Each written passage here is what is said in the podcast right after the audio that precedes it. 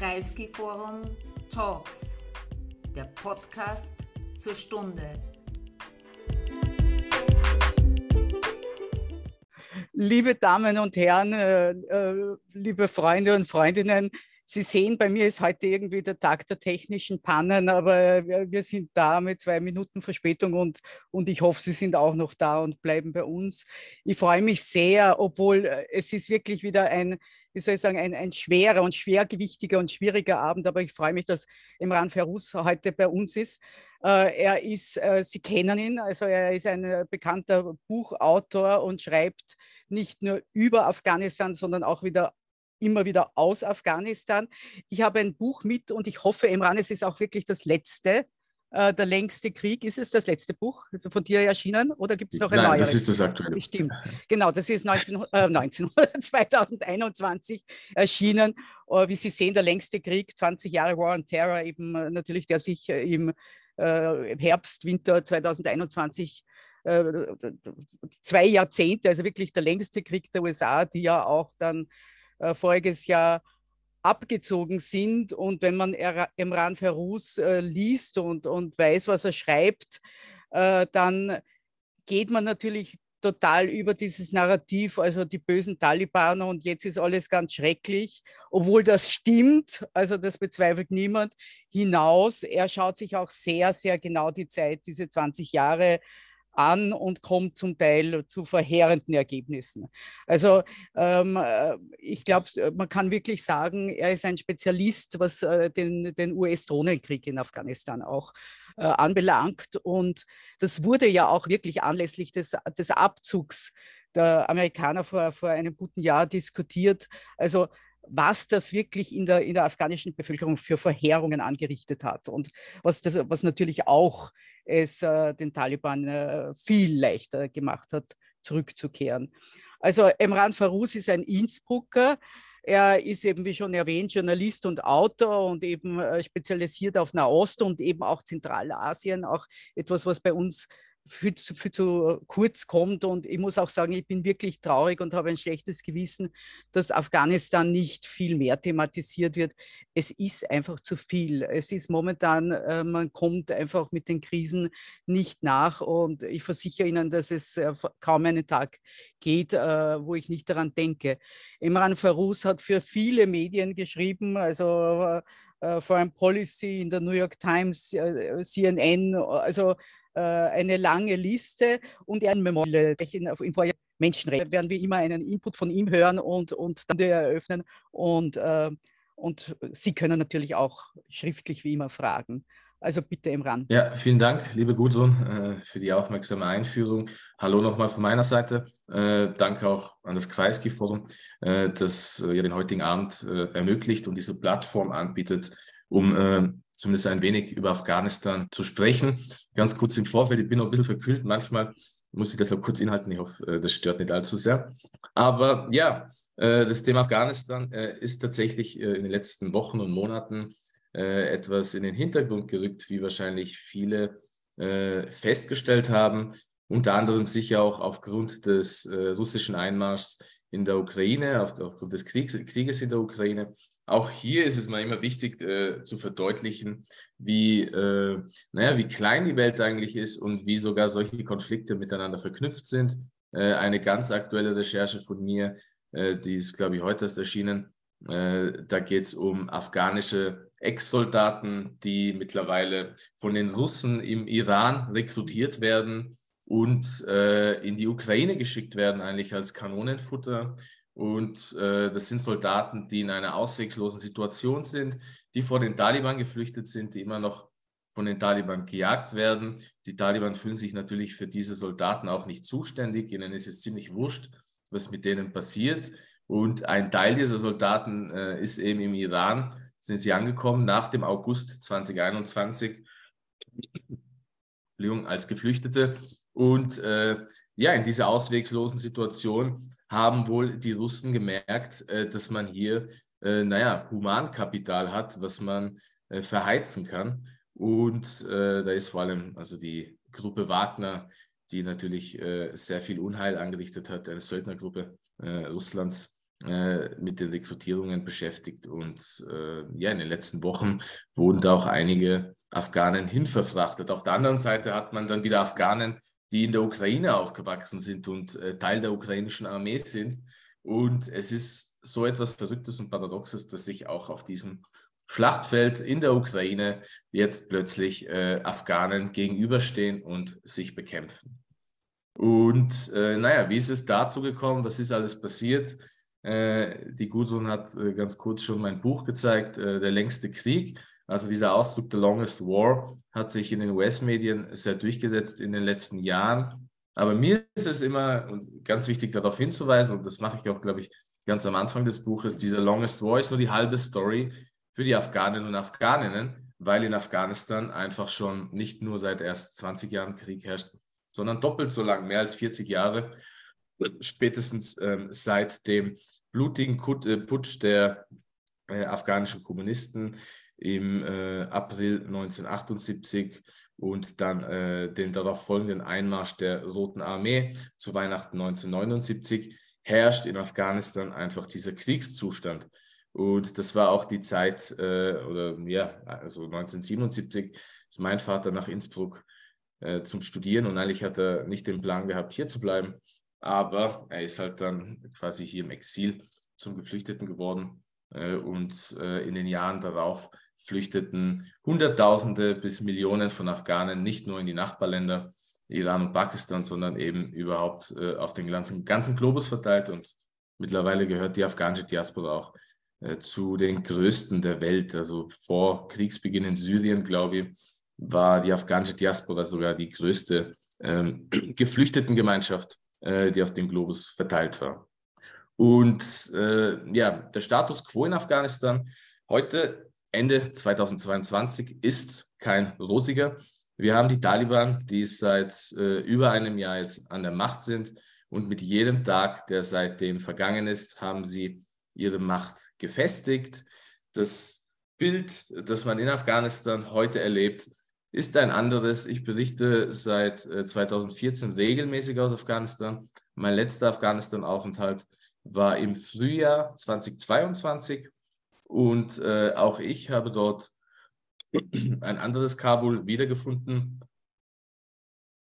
Ein Kabul, das voll war mit Taliban-Checkpoints, die ich sonst eher nur aus anderen Gebieten des Landes kannte und schon gar nicht aus den Städten. Und äh, ja, also mittlerweile ist die ganze Hauptstadt voll davon. Äh, Taliban-Checkpoints äh, überall und äh, viele Durchsuchungen, viele Kontrollen. Erst heute hat mich wieder eine Nachricht erreicht äh, von äh, tatsächlich von meinem Cousin. Der, also die Familie mütterlicherseits von mir lebt neben der russischen Botschaft im Westen Kabuls. Und dort gab es vor einigen Monaten einen Anschlag, der auf das Konto der afghanischen IS-Zelle ging. Und seitdem führen die Taliban auch, äh, also noch stärker, sie haben das schon davor gemacht, aber noch stärker führen sie ihren eigenen Antiterrorkrieg durch, und zwar gegen den IS im Land. Und das, äh, auch das wird auf den Schultern der einfachen Bevölkerung ausgetragen. Heute wurde unser Haus von den Taliban durchsucht. Äh, einfach weil es halt, also die ganze Straße neben der Botschaft wurde von den Taliban durchsucht und wird, in den, äh, wird seit einigen Monaten regelmäßig einfach, also wirklich, da stehen dann die Kämpfer vor deiner Haustür und sagen, so, jetzt Hausdurchsuchung, weil es kann ja sein, dass sich hier IS-Terroristen verstecken. Und dann hat man immer ein großes Drama, weil, äh, diese, weil fremde Männer einfach in private Bereiche eindringen, äh, alles auf den Kopf stellen, äh, brutal vorgehen. Wenn man Glück hat, verwüsten sie nur ein bisschen die Wohnung, durchsuchen alles und gehen wieder. Aber es gab auch genug Fälle, bei denen irgendwelche Personen willkürlich verhaftet wurden. Äh, ihnen wird vorgeworfen, IS-Terroristen zu sein, obwohl äh, ja in vielen Fällen auch die, Beweis, die Beweislage überhaupt nicht dafür sprach.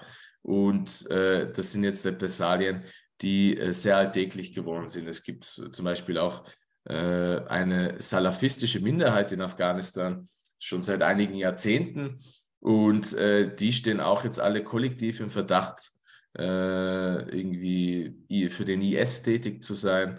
In der Provinz Nangarhar wurde, glaube ich, gestern von den Taliban ein Erlass durchgesetzt, dass dass man gefälligst äh, die Gebetshaltung der hanafitischen Rechtsschule beachten soll und nicht äh, hanbalitisch oder salafistisch beten soll, weil äh, eben, weil das halt per se mit dem IS mittlerweile assoziiert wird.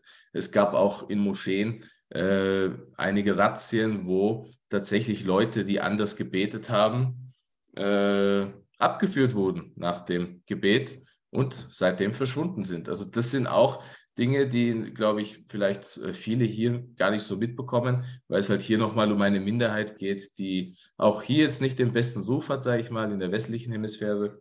Also Salafisten, sehr konservative Muslime, aber nicht jeder von denen ist äh, irgendwie ein Terrorist. Aber laut, laut den Taliban anscheinend schon. Und ansonsten, was mir im Frühjahr 2022 alles aufgefallen ist, natürlich auch die Sittenwächter der Taliban, die, äh, also Sittenwächter sind jetzt äh, vor allem im Kontext der Iran-Thematik wieder mehr in den Schlagzeilen. Auch die Taliban haben Sittenwächter, die auch auf viele Dinge achten und deren Rückkehr äh, gefürchtet wurde mit äh, dem Abzug der Amerikaner und dem Fall des vorherigen Regimes. Ich habe Sittenwächter gesehen, die einfach in irgendwelche Cafés eingedrungen sind und dort geschaut haben, ob sich auch jeder an äh, die Geschlechtertrennung hält. Die Geschlechtertrennung in Afghanistan, was also Afghanistan ist eine sehr konservative, also die afghanische Gesellschaft ist eine sehr konservative Gesellschaft, aber in den letzten 12 bis 15 Monaten äh, hat sich das Ganze nochmal intensiviert. Ich würde sagen, dass die Taliban hier eine massive Geschlechterapartheit durchgesetzt haben. Äh, Frauen haben sowieso keine Machtposten mehr, haben in der Politik eigentlich nichts mehr zu sagen. Aber äh, im Grunde genommen muss man einfach feststellen, dass die Taliban hier der halben Gesellschaft, sprich allen Frauen und Mädchen, den Krieg erklärt haben.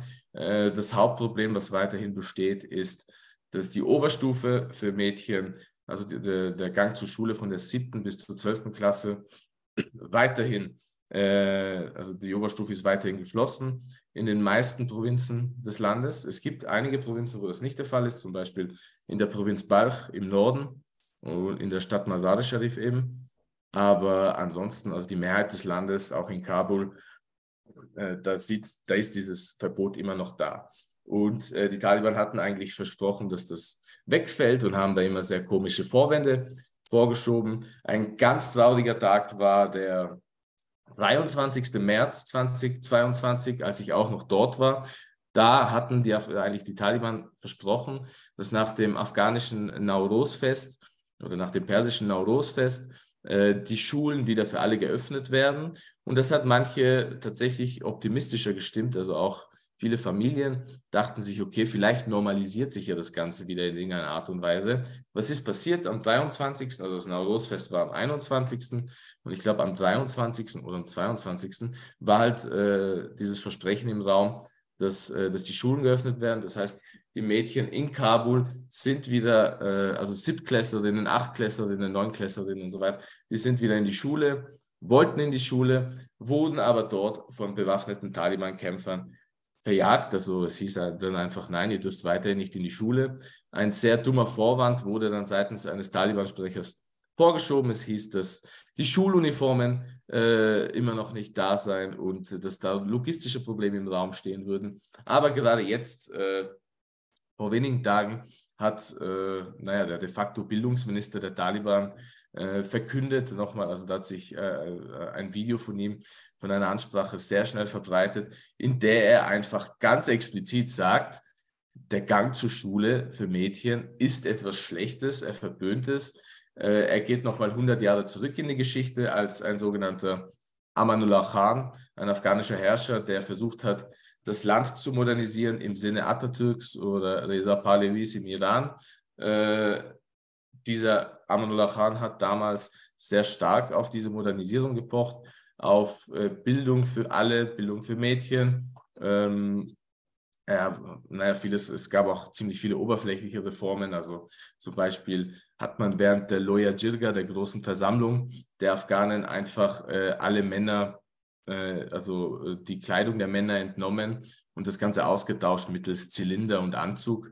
Weil der König irgendwie nach seiner Europareise, nach seiner Europareise der Meinung war, okay, äh, der Westen dort, also so wie es dort läuft, so muss es hier laufen. Und das ist halt der eigentliche Fortschritt. Äh, was ist dann passiert?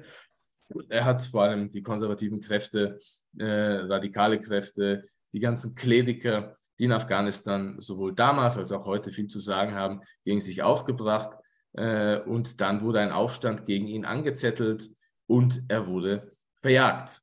Und äh, dieser Taliban-Offizielle hat nochmal an diesen König erinnert und ganz explizit betont, wie schlimm dieser Mensch war, weil er sich für Bildung für alle eingesetzt hat und äh, dass das eben gegen den Islam war, sei, gegen das sogenannte Afghanentum sei. Das sind alles Begriffe, die von den Taliban sehr oft benutzt werden, ohne dass sie explizit irgendwie definiert werden. Und äh, genau das ist jetzt auch weiterhin der Fall.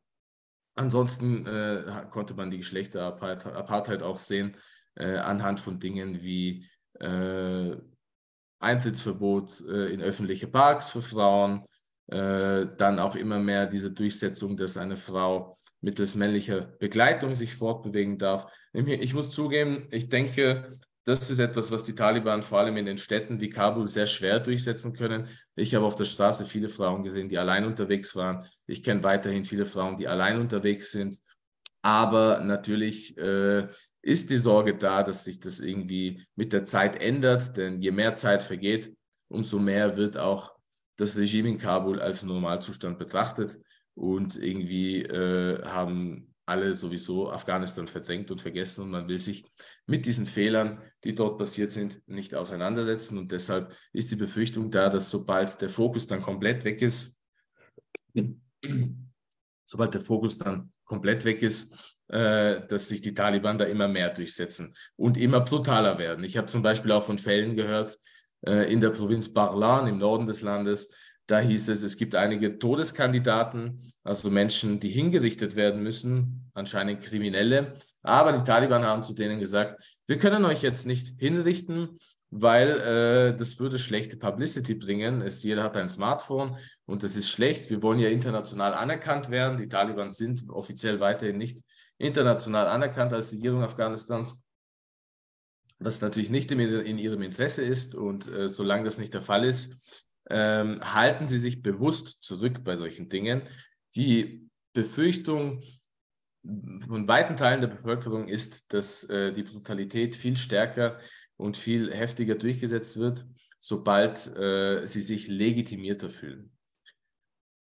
Aber die, Grund, die große Frage, und das hat auch die Frau Haber jetzt ganz am Anfang ein bisschen angeschnitten, äh, die meiner Meinung nach äh, noch mehr in den Hintergrund geraten ist, und auf, das ich, auf die ich kurz eingehen will, ist die Frage, wie ist es überhaupt zum 15. August 2021 gekommen?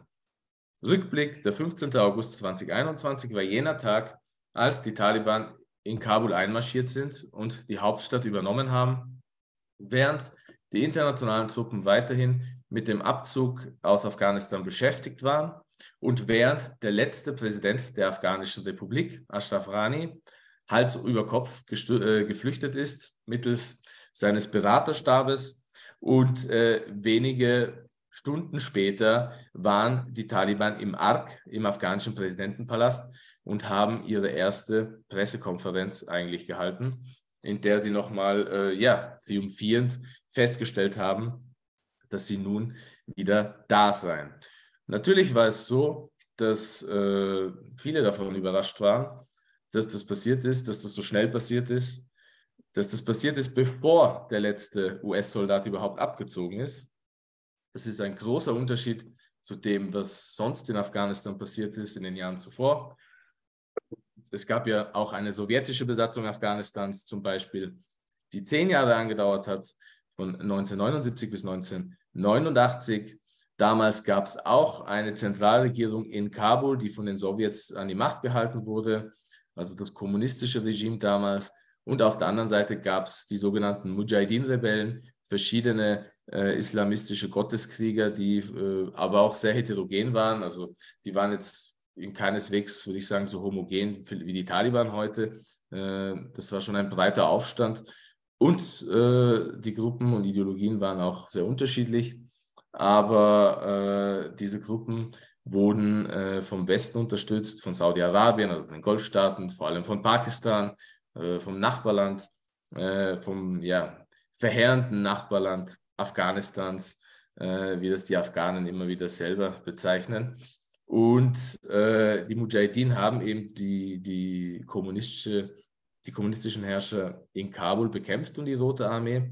Aber eingenommen haben die Mujahideen Kabul erst 1992 und nicht 1989, als die Sowjets abgezogen sind. Die letzte Regierung äh, in Kabul damals, äh, das Regime Najibullah, hat sich weitere drei Jahre halten können. Es gab weiterhin logistische und, und äh, finanzielle Unterstützung aus Moskau, trotz des Falls des Eisernen Vorhangs. Und ähm, ja, ich denke auch, dass Ideologie tatsächlich eine Rolle gespielt hat. Viele Afghanen, mit denen ich mich unterhalten habe, sowohl Ex-Mujahideen als auch Ex-Kommunisten haben in ihren Gesprächen mir gegenüber schon oftmals deutlich gemacht, dass sie auch von ihrer Ideologie überzeugt waren. Äh, das betraf nicht nur die Islamisten, sondern auch äh, die Kollegen auf der anderen Seite. Äh, viele dieser Kommunisten damals wurden in der Sowjetunion ausgebildet und sind eigentlich als Stalinisten zurückgekehrt, noch während der Zeit des letzten Königs Mohammad Sal Shah und äh, waren von dieser Ideologie auch überzeugt. Und ich denke, dass diese Ideologie auf beiden Seiten auch eine federführende Rolle gespielt hat, während in den letzten 20 Jahren in Afghanistan die Ideologie vor allem auf einer Seite präsent war und das waren die Taliban. Auf der anderen Seite konnte man diese Ideologie so nicht finden. Ich denke, die Hauptideologie auf der anderen Seite war Geld, Gier und Macht und sonst nichts. Und in diesen 20 Jahren hat nämlich eine extrem korrupte oder mehrere extrem korrupte Regierungen haben in Kabul regiert. Sie bestanden hauptsächlich, hauptsächlich aus korrupten Politikern, Warlords, allerlei anderen fragwürdigen Persönlichkeiten, die äh, in den Jahren zuvor irgendwie das Sagen hatten, äh, irgendwie am Krieg beteiligt waren. Es gab auch eindeutige Kriegsverbrecher äh, unter den, äh, vor allem auf Seiten der Mujahideen-Führer, die äh, dann äh, die Verbündeten der Amerikaner waren nach 2001 und im Kampf gegen die Taliban und da eben ja, gesehen haben, dass eine große Goldgrube in Afghanistan da ist. Und diese Goldgrube bestand hauptsächlich aus ausländischen Geldern, aus, also in Milliardenhöhen. Und da hat man sich bereichert und bereichert und bereichert und äh, hat in seiner eigenen Blase gelebt, hat weiterhin den Krieg fortgeführt, äh, war auch nicht zu Verhandlungen mit den Taliban bereit, als sie schwach waren, als sie zahlenmäßig unterlegen waren, als es viel einfacher gewesen wäre, äh, mit ihnen zu verhandeln. Man wollte den Krieg aufrechterhalten, weil eben der War on Terror einfach ein lukratives Geschäft war für Afghanen und für Nicht-Afghanen.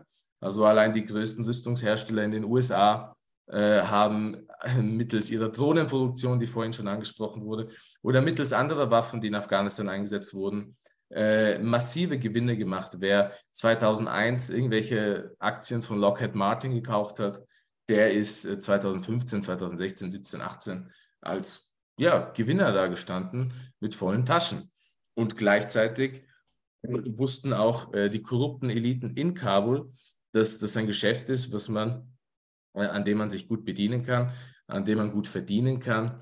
Das hat man sowohl in Kabul gesehen, anhand des pompösen Lifestyles dieser Akteure, aber auch anderswo. Ein Zentrum der afghanischen Korruption ist bis heute Dubai oder halt die Vereinigten Arabischen Emirate, wo viel afghanisches Geld gewaschen wurde, wo auch viele dieser Akteure sich abgesetzt haben, nicht nur in den letzten 18 Monaten, sondern auch in der Zeit zuvor. Es gab viele Leute, die in der Regierung gearbeitet haben, aber die gleichzeitig ihr Penthouse in Dubai hatten und äh, bei denen sich viele Menschen zurecht gefragt haben, naja, ähm, wie geht das? Also mit dem offiziellen Gehalt, was diese Herrschaften bekommen, geht es nicht. Aber ja, man hat gesehen, dass es immer wieder Fälle gab, wo einfach ganz dreist äh, mit, also wie dreist einfach mit diesen Geldern auch umgegangen wurde. Ganz prominent war etwa während der Karzai-Ära der Fall von Ahmad Ziamasud, Das war äh, damals ein Vizepräsident von Hamid Karzai, also einer seiner Vertreter, der mit 400 Millionen Dollar Bargeld am Flughafen in Dubai festgehalten wurde und also Bargeld in Koffer. Und äh, er musste aber, also er, er, er musste dieses Geld nicht abgeben, er konnte danach dann einreisen. Äh, und das ist nur ein kleines Beispiel von vielen.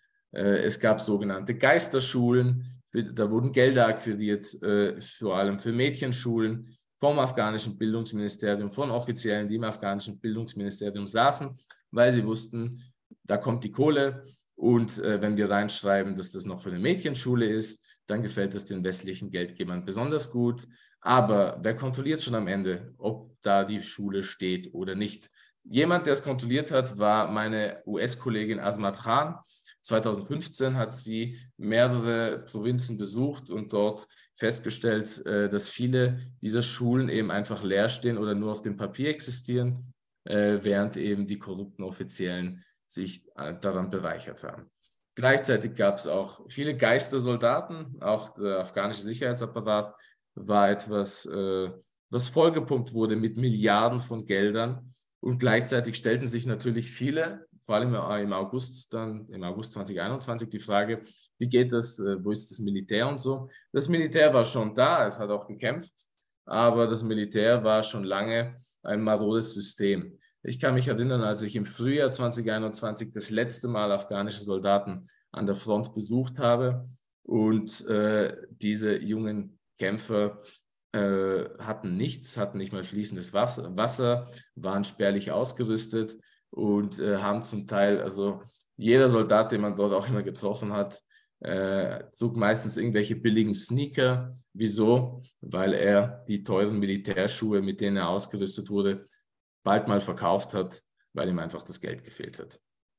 Und äh, das ist jahrelang so gegangen. Viele Soldaten gab es auch nur auf dem Papier. So äh, währenddessen haben sich äh, die korrupten Militärs in Kabul wieder die Taschen gefüllt und äh, in Saus und Braus gelebt. Auch das hat man gesehen, wenn man sich in Kabul bewegt hat oder auch in anderen Städten. Und äh, der einfache Soldat bekam nicht viel. Hat trotzdem gekämpft, aber es ist, glaube ich, verständlich, wenn man irgendwann dann einfach die Waffen niederlegt und sich fragt, wofür das Ganze? Vor allem, wenn wie eben damals am 15. August der Präsident selber äh, seine Sachen packt und flüchtet. Äh, ich glaube, aufgrund dieses Aktes ist der Ex-Präsident Ashraf Rani bis heute eine der unbeliebtesten Personen äh, in der jüngeren Geschichte Afghanistans. Sobald Ashraf Rani irgendwie in den sozialen Medien wieder etwas von sich gibt, äh, was er in den letzten Monaten ab und zu gemacht hat, gibt es einen Shitstorm und äh, das zu Recht. Äh, weil auch dieser Mensch, äh, das hat auch vor kurzem wieder, wurde auch vor kurzem wieder von äh, verschiedenen unab, äh, unabhängigen Beobachtern, die jetzt fleißig noch Berichte geschrieben haben zum Fall Kabuls, bestätigt, dass Ashraf Rani äh, ja, in seiner Bubble gelebt hat, in seiner Blase gelebt hat äh, und eigentlich vom Alltag in Kabul nicht viel mitbekommen hat, geschweige denn vom Alltag in Afghanistan. Und dieser Alltag war äh, so, dass damals, 2019 weiß ich noch, bin ich 20 Minuten äh, gefahren in ein Dorf im Distrikt Musai, das immer noch zu Kabul gehört. 20 Minuten vom Präsidentenpalast entfernt und bereits damals wurde es von den Taliban kontrolliert. Und da war schon klar, also mir war klar, Irgendwann werden auch die Herrschaften, die sich 20 Minuten weiter weg befinden, von dieser Realität eingeholt werden, wenn sich hier nichts ändert. Und ja, es hat sich dann eben sehr, sehr schnell sehr viel geändert, unter anderem aufgrund des Deals, den die Amerikaner mit den Taliban abgesegnet haben im Golfemirat Katar äh, 2020. 2020 wurde eben dieser Deal unterzeichnet und äh, das hat den Taliban einen enormen Boost gegeben auf der internationalen Bühne, diplomatisch, aber auch auf dem Schlachtfeld, äh, weil die Amerikaner plötzlich in einem Waffenstillstand waren mit den Taliban, aber die afghanische Armee nicht. Und die viele Soldaten haben sich gehofft, dass es jetzt vielleicht auch, dass die Taliban einen Schritt auf sie machen und sagen, okay, äh, wir machen jetzt auch einen Waffenstillstand mit euch Das ist aber nicht geschehen. Die Taliban haben den Moment genutzt und äh, haben ihre Offensive massiv ausgeweitet. Und äh, ja, aufgrund des Fehlens des, äh, der Angriffe des US-Militärs, vor allem der Luftangriffe, äh, die oft zu verheerenden zivilen Opfern äh, geführt haben, aber die auch dazu geführt haben, dass die Taliban die Städte und andere Gebiete nicht länger halten konnten. Der Wegfall von diesem ganzen Apparat hat dazu geführt, dass die afghanische Armee in sich zusammengebrochen ist, dass die Moral weg war und die Taliban äh, auf jenen Siegeszug gesprungen sind, den sie dann im August beendet haben. Und jetzt würde ich sagen, äh, mache ich mal einen Punkt. Und äh, es gibt noch natürlich sehr viele Themen, die wir behandeln können. Und äh, ja, ich bin gespannt auf, auf Fragen, auf weitere Impulse. Ja, vielen herzlichen Dank. Ja, du sagst das. Also ich meine, könnt, du könntest jetzt weiter erzählen. Also die Themen würden nicht ausgehen. Und natürlich auch eine Menge von Fragen. Und ich bin jederzeit bereit, welche zu nehmen, habe aber natürlich selbst eine Liste und eine Monopolstellung hier und, und kann das ausnützen. Also ich danke dir sehr für diese Darstellung. Ähm, meine erste Frage ist, weil du hast äh, erstens einmal diese Versprechen erwähnt äh, bei der Machtübernahme der Taliban und, und äh, eben diesen US-Taliban-Deal 2020. Mhm. Ich, ich glaube, das haben auch viele Leute vergessen, ja. dass unter, unter Trump eben äh, mit den Taliban verhandelt wurde, eben ja zum Ziel des äh, US-Abzugs. Aber man hat ja. irgendwie gedacht, okay, das größte Versprechen, das die Taliban geben sollte, war natürlich keine anderen, äh, sag ich jetzt anderen, ke also keine Terrororganisationen mhm. zuzulassen. Ne? Ähm, damals hat man doch ein bisschen gehofft, dass zumindest jene Taliban, also diese Gruppe von Taliban, die in Doha eben mit den mhm. Amerikanern verhandelt sind, da, äh, haben, dass die irgendwas von der Welt und von Politik und von Pragmatismus wissen und ja. äh, dementsprechend auch vielleicht äh, versuchen, das Land zu regieren. War das völlig verfehlt? War das nur eine Illusion oder ist da was schiefgegangen? Ist diese Führung äh, gespalten? Äh, wie siehst du das? Was, wieso ist es so gekommen? Genau. Also die Taliban haben ja ihr, ihr Verbindungsbüro in Katar schon während der Obama-Zeit äh, eröffnet. Und äh, dann gab es auch ein großes Theater damals mit der Karzai-Regierung, weil die Taliban dort ihre Flagge gehisst haben und so weiter und so fort. Aber ab diesen 2010er Jahren äh, gab es dieses Büro dann offiziell. Und äh, man wusste, okay, hier gibt es äh, irgendwie die Diplomaten unter den Taliban, genau. mit denen man sprechen kann.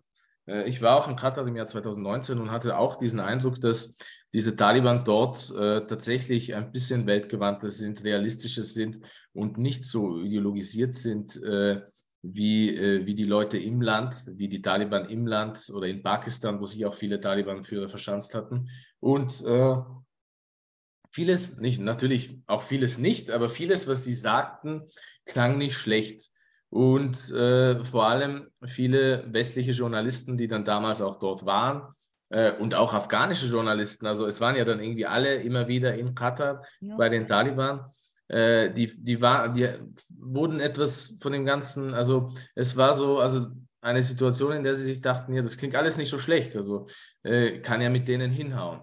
Ich war immer sehr vorsichtig damit, weil ich habe mich oft gefragt, wie viel Einfluss haben diese Leute eigentlich in Afghanistan, wie weit und die Distanz, also wie weit ist die Distanz zwischen einem Sheikh Mohammed Abbas Danekzai, der zum Beispiel äh, eine Zeit lang dieses Büro geführt hat und sehr federführend war äh, bei den Verhandlungen mit den Taliban, äh, mit den Amerikanern, bis äh, Mullah Bradar Ahund dann äh, freigelassen wurde von den Pakistanern und auch nach Katar gebracht wurde und dann offiziell das Büro übernommen hat. Aber äh, man hat da zum Beispiel diesen Stanik Sai gehabt, der äh, dort mit seiner Familie in Katar gelebt hat, dessen äh, Töchter auch dort Schulen besucht haben, äh, also ja, säkulare Schulen auch, liberale Schulen. Und, und dann hast du auf der anderen Seite Genau, und dann kommt noch die ganze finanzielle Lage. Also der, der ganze, also diese, diese Taliban in Katar, die haben schon ganz gut gelebt. Äh, ihnen fehlte es an nichts Jeder von ihnen hat ein schönes, großes Haus.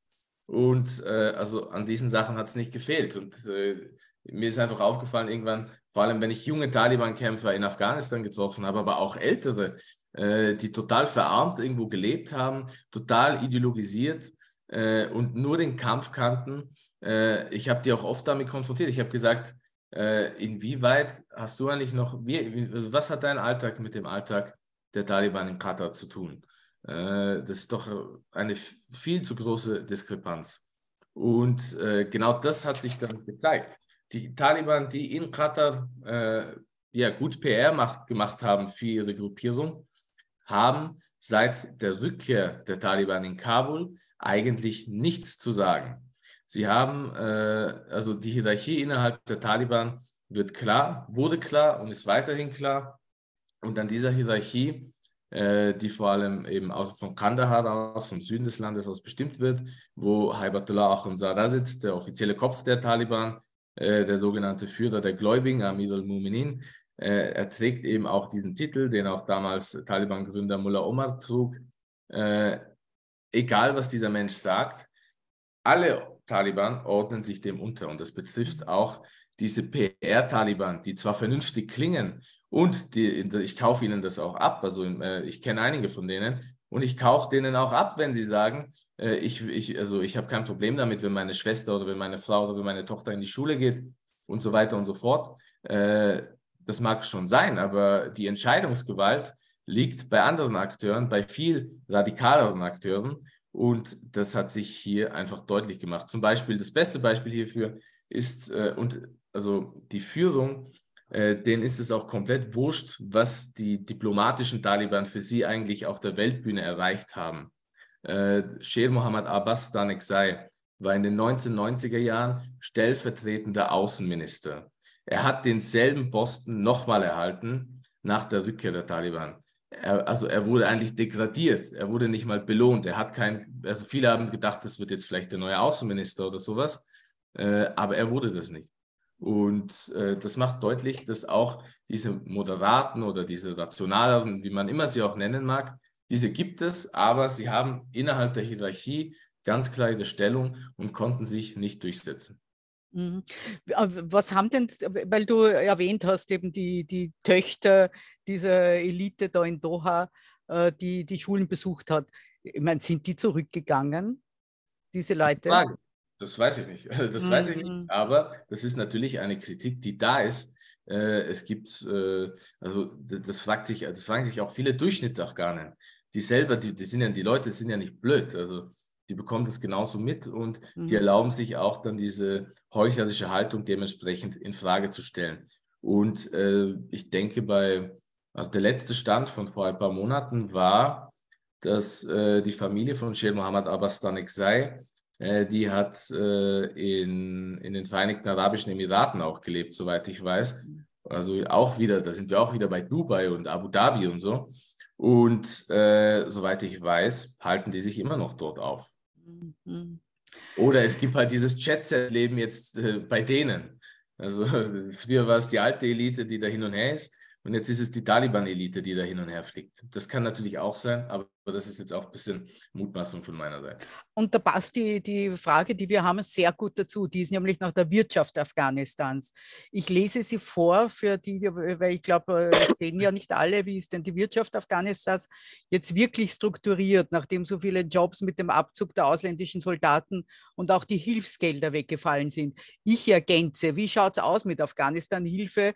weil natürlich schon immer wieder versucht wurde, also äh, dass von der UNO zumindest irgendwas ankommt.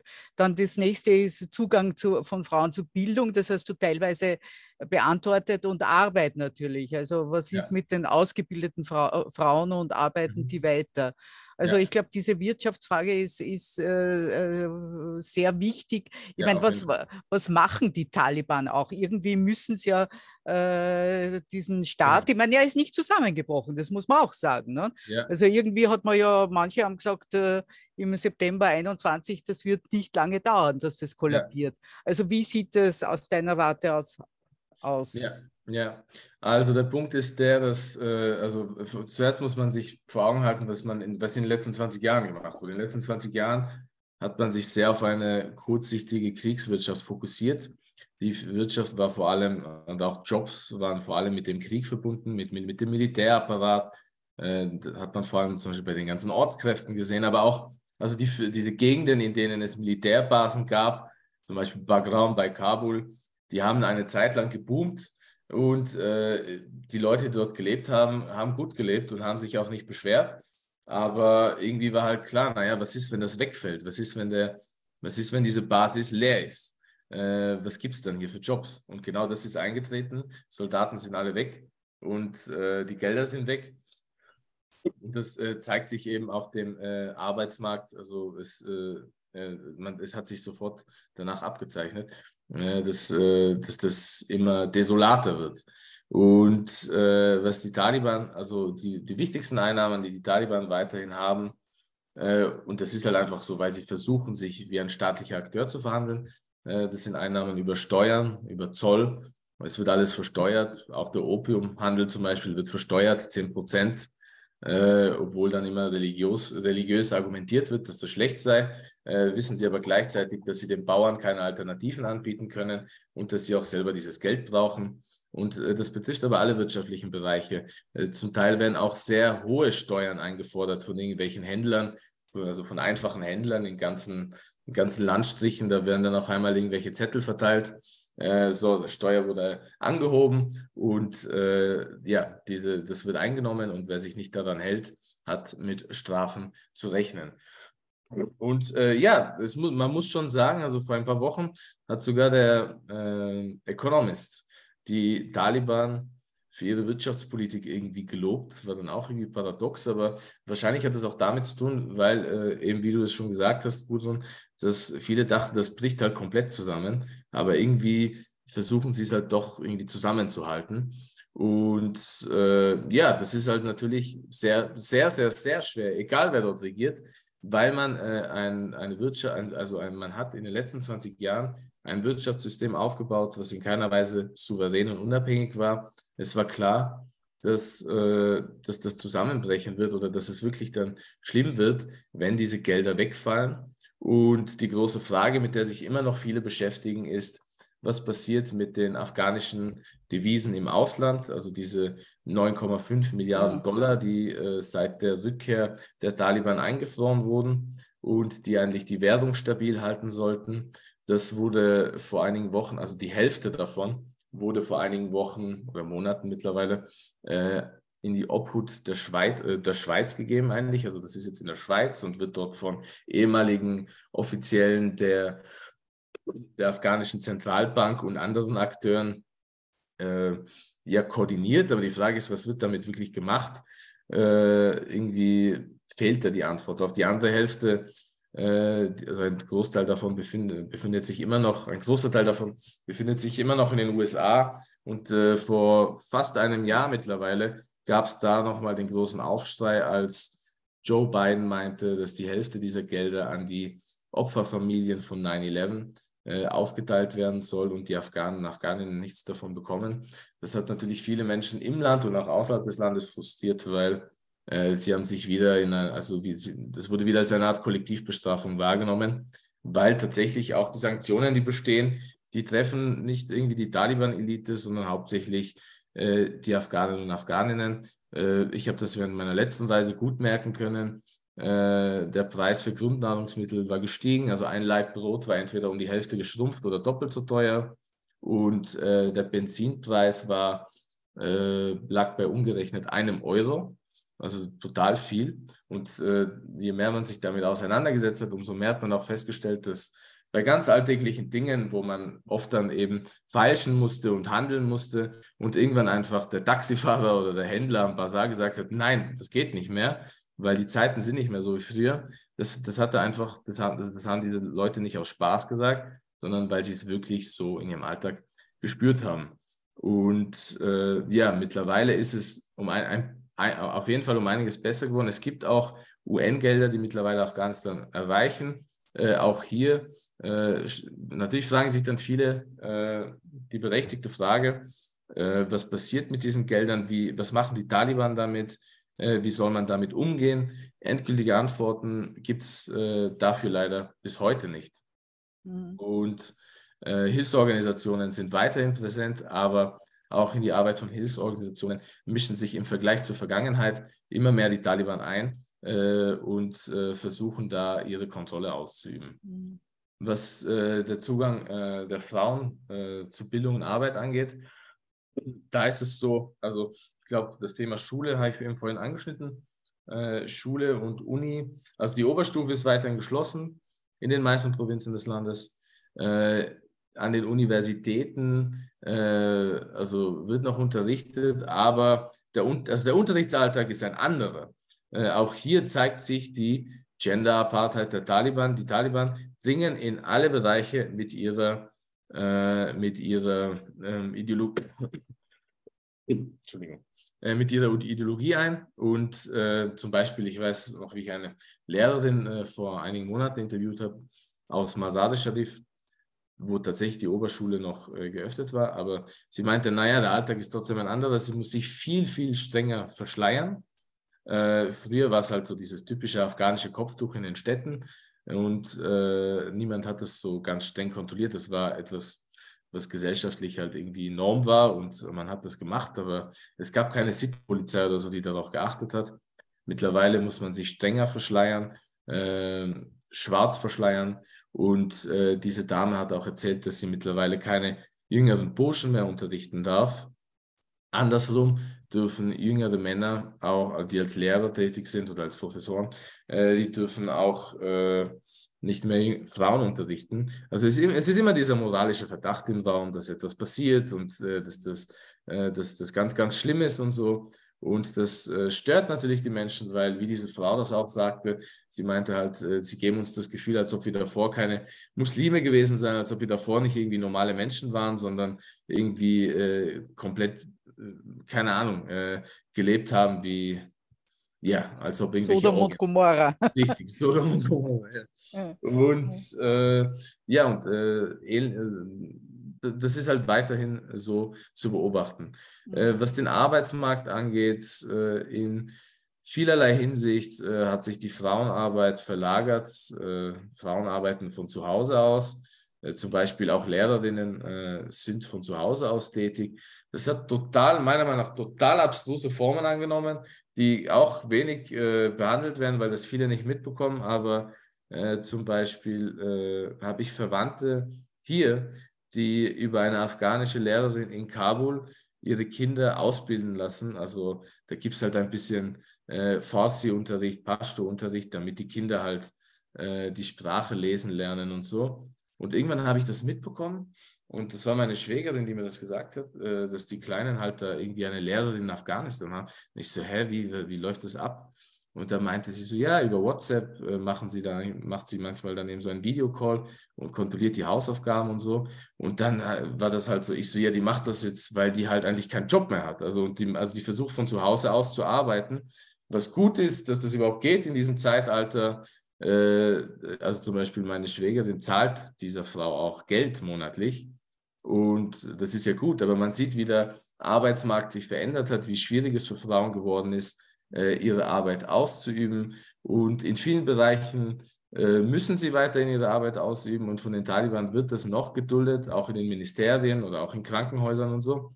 Aber äh, auch hier äh, ja, kommt es halt zu Repressalien und äh, die, die Menschen merken, dass, dass der Arbeitsalltag nicht mehr so ist wie früher. Mhm. Äh, ich habe schon die nächste Frage, aber ich möchte noch mhm. eine zur Wirtschaft reinschummeln. Äh, denn es war doch auffällig, ich glaube, diese eine regionale Wirtschaftskonferenz, sie war, glaube ich, war sie in Usbekistan? Äh, an, ja. Oder, ja, also ja, in einem Nachbarland, wo eben die Taliban teilgenommen haben. So, und daran schli äh, schließt meine Frage an, ist dein Gefühl irgendwie, dass sich an dieser Anerkennungsfront etwas tut? Weil ich meine, auch China oder Russland haben bis jetzt, also äh, gibt es irgendein Land, das die Taliban anerkannt hat? Ähm, bin ich jetzt Offiziell nicht. nicht. Offiziell also, eben nicht. Gell? Offiziell also, nicht. Hast du das Gefühl, da tut sich irgendwas? Ich meine, äh, auch äh, besonders natürlich, was Russland und China anbelangt. Ja, Russland und China und auch Usbekistan haben ja auch in den Jahren zuvor, sage ich mal, viel äh, Vorarbeit geleistet für die Taliban. Äh, es gab verschiedene Konferenzen, Treffen und äh, also da wurde schon daran gearbeitet. Und dass diese Staaten da jetzt eher ein Interesse haben, etwas zu machen, das kann ich mir schon vorstellen. Mhm. Aber die Taliban, also ich habe vor einigen, äh, vor einigen Wochen war das, glaube ich, nicht so lange her, hat mir ein Offizieller aus dem Taliban-Außenministerium gesagt, dass sie in einer sehr schwierigen Lage sind, weil äh, sie wollen sich auch den Amerikanern gegenüber öffnen, also die Taliban. Und äh, letztens waren die Russen da und haben diese Schritte quasi mitbekommen und haben gesagt, das finden wir nicht gut, dass ihr das macht. Mhm. Also jeder will halt das. Also, also entweder oder sozusagen.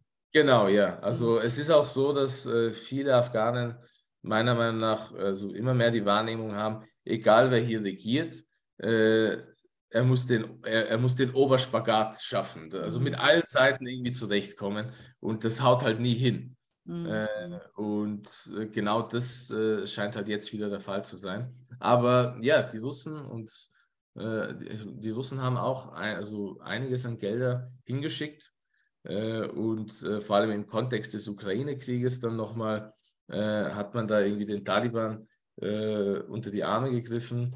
Aber soweit ich weiß, waren das jetzt eher, sage ich mal, überschaubare Summen. Die Chinesen waren, also viele Chinesen sind mittlerweile in Kabul anzutreffen. Das mhm. fällt auf. Mhm. Und äh, aber vorgestern habe ich einen Bericht gelesen auf Al Jazeera von, oder das, das war eine Doku, glaube ich, ein Bericht über eine Doku von einem chinesischen Journalisten auf Al Jazeera. Und da ging es darum, also die, viele dieser Chinesen haben natürlich ein Interesse an die Ressourcen Afghanistans, an die Bodenschätze. Und anscheinend verlassen viele von denen, von denen aber immer mehr frustriert äh, das Land, weil sie gemerkt haben, naja, es gibt zwar viel zu holen, aber es ist wohl sehr schwierig äh, mit diesen Leuten, die hier regieren, äh, dass man da irgendwie, naja, zu, zu irgendeinem Abkommen kommt. Mhm. Und äh, ja, also diese Interessen sind noch da, aber die Frage ist halt, ob das sich, ob sich das ausweitet oder ob das Land dann doch wieder mehr in die Isolation verfällt. Mhm.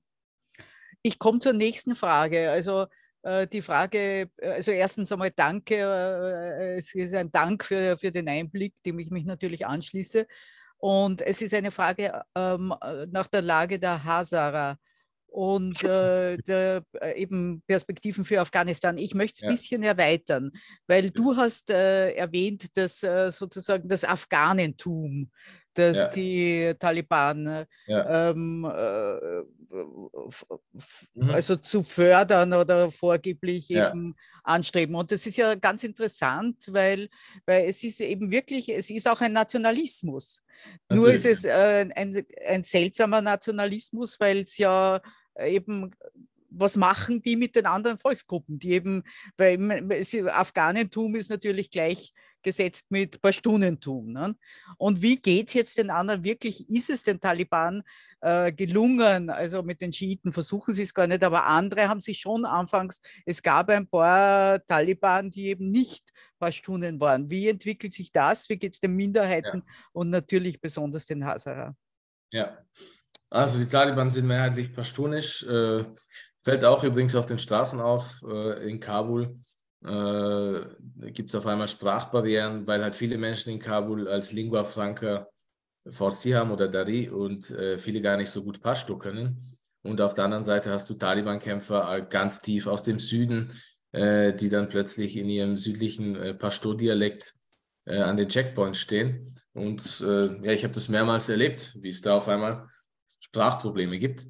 Und äh, also nicht bei mir jetzt, ich kann auch Pashto, aber tatsächlich bei dem, bei dem Local, der dort aufgewachsen ist.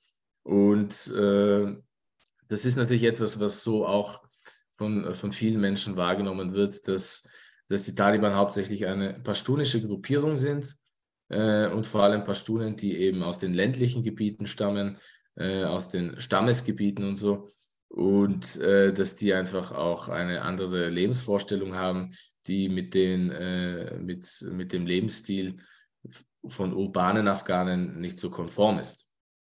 Und äh, es fällt den Taliban sichtlich schwer, äh, sich glaubhaft als äh, multiethnisch darzustellen. Die komplette Taliban-Führung, die Mehrheit der Taliban-Führung äh, besteht einfach aus, äh, aus Pashtunen äh, und meist aus Pashtunen sogar aus, aus der gleichen Region. Und äh, persischsprachige Taliban gibt es auch, äh, sieht man auch. Äh, ich war tatsächlich auch in, in Bamiyan unterwegs im Frühjahr, was hauptsächlich von den Hazara bewohnt wird. Dort konnte ich auch sehen, wie, äh, also dort habe ich nicht nur viele persischsprachige Taliban getroffen, also tadschikische Taliban, sondern auch äh, Hazara-Taliban, also wirklich äh, Leute, die äh, dieser Volksgruppe entstanden und äh, sich den Taliban angeschlossen haben. Aber äh, man merkt halt, dass in der Hierarchie wieder ganz klar ist, äh, dass die Pashtunen da das Sagen haben, egal was die Taliban sagen. Also zum Beispiel der Sohn von äh, Taliban-Gründer Mullah Omar befindet sich gerade in den Vereinigten Arabischen Emiraten. Der ist aktuell Verteidigungsminister und hat dort eine Rede gehalten vor der dortigen afghanischen Diaspora, hat dort nochmal betont, dass es äh, unwichtig sei, welche Ethnie man angehört und so weiter. Aber das ändert nichts äh, an der Praxis und äh, die ist eindeutig.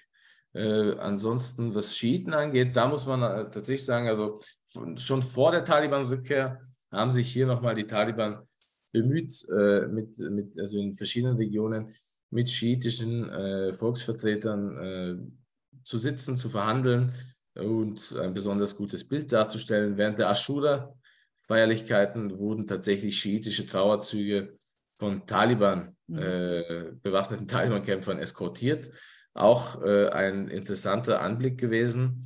Aber ja, äh, das, der Punkt ist der, das, das, das, das wird immer als versucht, das kam jetzt auch nicht zu, zum Beispiel ein Kollege hat vor einigen Monaten gesagt, dass er überrascht war, dass es zum Beispiel keine Massaker gab an die ismailitischen Schiiten in Afghanistan, die sind im Norden, dass die Taliban sich da auch zurückgehalten haben und so.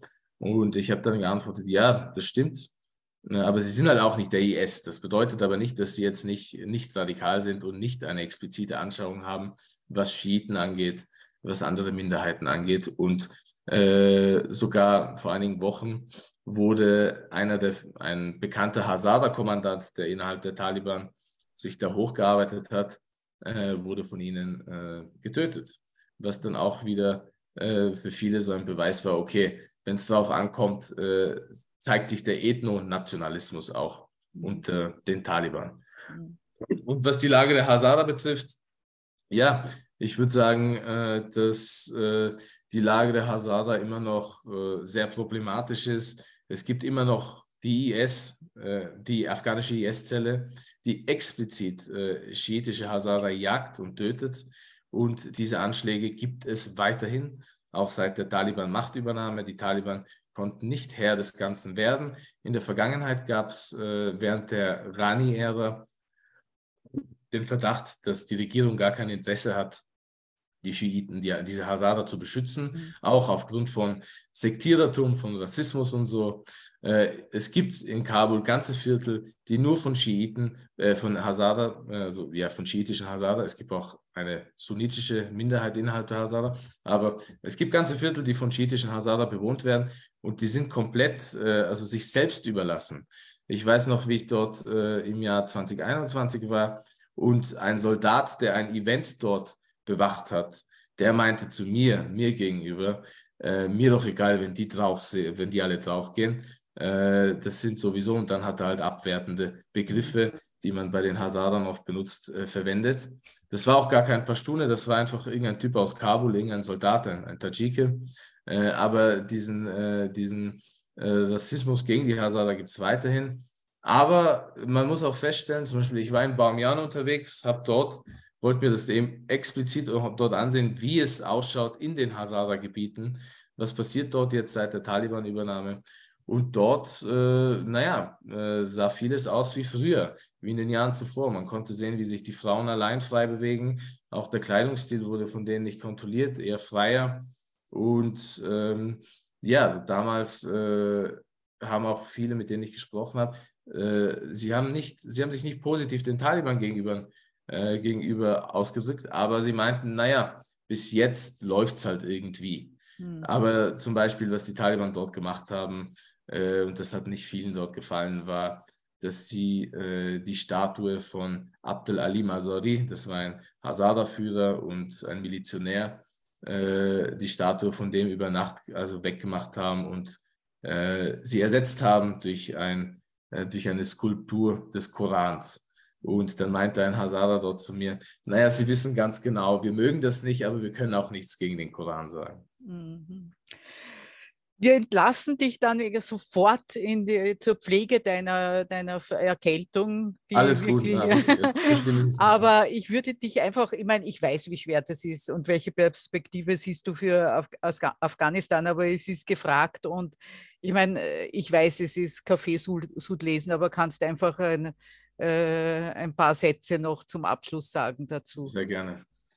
Ja, ich hätte natürlich sehr gerne noch über, über ja, mein Steckenpferd, äh, sage ich mal, gesprochen, äh, der, der ganze War on Terror, ja. auch die Drohnenkriegsführung. Genau. Das sind alles Dinge, die jetzt gar genau. nicht so erwähnt wurden, aber um es nur kurz zu sagen, diese Art und Weise, also alles, was dort, oder ganz, ganz kurz und prägnant, wir haben heute eine Taliban-Regierung an der Macht.